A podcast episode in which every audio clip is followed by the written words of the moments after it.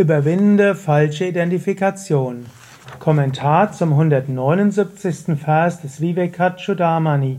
Shankara schreibt: Die falsche Identifikation, die durch die Verblendung und Bindung des Geistes hervorgerufen wird, impliziert den Kreislauf von Geburt und Tod. Für denjenigen, der durch Rajas und Tamas verhaftet ist und dem die Fähigkeit zur Unterscheidung fehlt, ist das die Ursache von Geburt, Krankheit, Alter und Tod. Alles in diesem Universum, was nicht das Selbst ist, geht durch diese Stadien. Geburt, Wachstum, Krankheit, Alter und Tod. Und wenn du dich damit identifizierst, bist du dem auch unterworfen. Weil du aber in der Tiefe deines Wesens weißt, dass du unsterblich bist, stört dich das und du wirst unglücklich.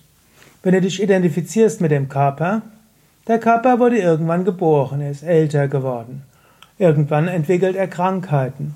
Er bekommt mal Zahnweh, vielleicht auch mal Kopfschmerzen, vielleicht mal Rückenschmerzen, Knieschmerzen. Er kriegt mal eine Erkältung, vielleicht eine Neurodermitis, vielleicht eine Autoimmunerkrankung, vielleicht irgendwann einen Krebs, vielleicht Bluthochdruck und so weiter. Das gehört zum Körper dazu.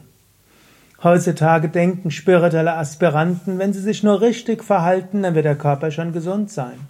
Und es gibt diese wahnsinnige Verrücktheit, dass Aspiranten, wenn sie irgendwo ein körperliches Problem bekommen, dass sie denken, irgendwas stimmt an ihrer spirituellen Praxis nicht. So ein Unsinn. Die großen Yogameister hatten auch ihre Erkrankungen. Manche sind sogar recht früh gestorben. Der heilige Franziskus ist nur Anfang 40 geworden. Die Teresa von Lisieux irgendwo in ihren Zwanzigern gestorben. Jesus ist in seinen Dreißigern gestorben. Gut, gewaltsamer Tod. Ja, es gab auch solche, die älter geworden sind. Buddha ist über 80 geworden. Krishna hat auch ein gewisses Alter erreicht. Swami Shivananda ist auch äh, irgendwo 1963, 75 Jahre alt geworden. Was damals recht alt war für in Indien. Aber es gibt andere, die sind sehr jung gestorben. Ein Vivekananda ist recht jung gestorben, ich glaube in seinen 40ern. Er hatte auch vorher Krankheiten gehabt. Waren sie deshalb schlechte Yogis? Natürlich nicht. Gesundheit und Krankheit sagt dir nichts, ob du selbst ein gutes spirituelles Leben führst. Ja, es ist richtig, dass es auch psychosomatische Erkrankungen gibt. Ja, du kannst auch Krankheit als Weg ansehen. Aber vom Standpunkt des Vedanta würde man vor allen Dingen sagen, höre auf, Gesundheit oder Krankheit überzubewerten. So ähnlich wie, ob jetzt dein, dein Auto und Platten hat er nicht, das sagt jetzt nicht, wie gut dein spiritueller Weg ist. Oder ob jetzt äh, eine Tür klemmt in deinem Haus, das besagt jetzt noch nicht, ob du deinen spirituellen Weg richtig gegangen bist. Du bist nicht der physische Körper. Körper ist ein Fahrzeug, Kümmere dich darum, aber lass dich von den Zuständen des physischen Körpers nicht zu sehr blenden und nicht zu sehr durcheinander bringen. Vielleicht magst du gerade deine Überzeugungen nochmal überlegen. Wie reagierst du, wenn du eine Erkältung bekommst? Wie reagierst du, wenn du einen Hexenschuss bekommst? Wie reagierst du auf Kopfweh? Siehst du das einfach an, so ähnlich wie wenn dein Fahrrad einen Platten hat oder wenn eine Tür klemmt in deinem Auto oder der Scheibenwischer im Auto nicht richtig geht oder denkst, oh, wie schlimm. Was habe ich alles falsch gemacht? Körper, du bist nicht der Körper. Auch sonst, was auch immer in deiner Psyche ist, auch das hat einen Anfang, eine Mitte und ein Ende. Du magst sagen, ja, ich bin jetzt sehr künstlerisch begabt. Und ich kann tolle Sachen malen oder ich kann so schön Mantras singen. Irgendwann konntest du es nicht, als Kind konntest du es nicht. Irgendwann hast du es gelernt. Zwischendurch magst du auch mal einen Aussetzer haben.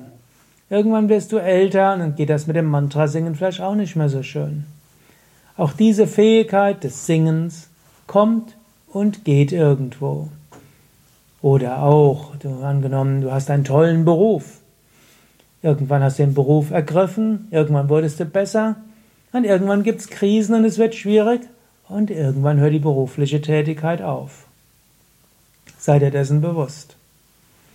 Und so mache dir bewusst, alles, mit dem du dich identifizierst, geht durch diese verschiedenen Stadien. Zunächst die regelmäßigen Stand Geburt, Wachstum, Reife, Altern und Tod.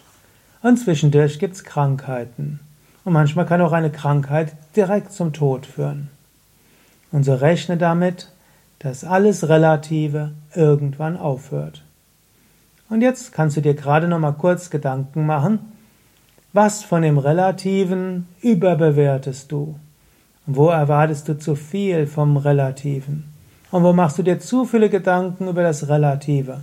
Anstatt Schwierigkeiten im Relativen einfach zu sehen als Aufwecker, als äh, Alarmsignal.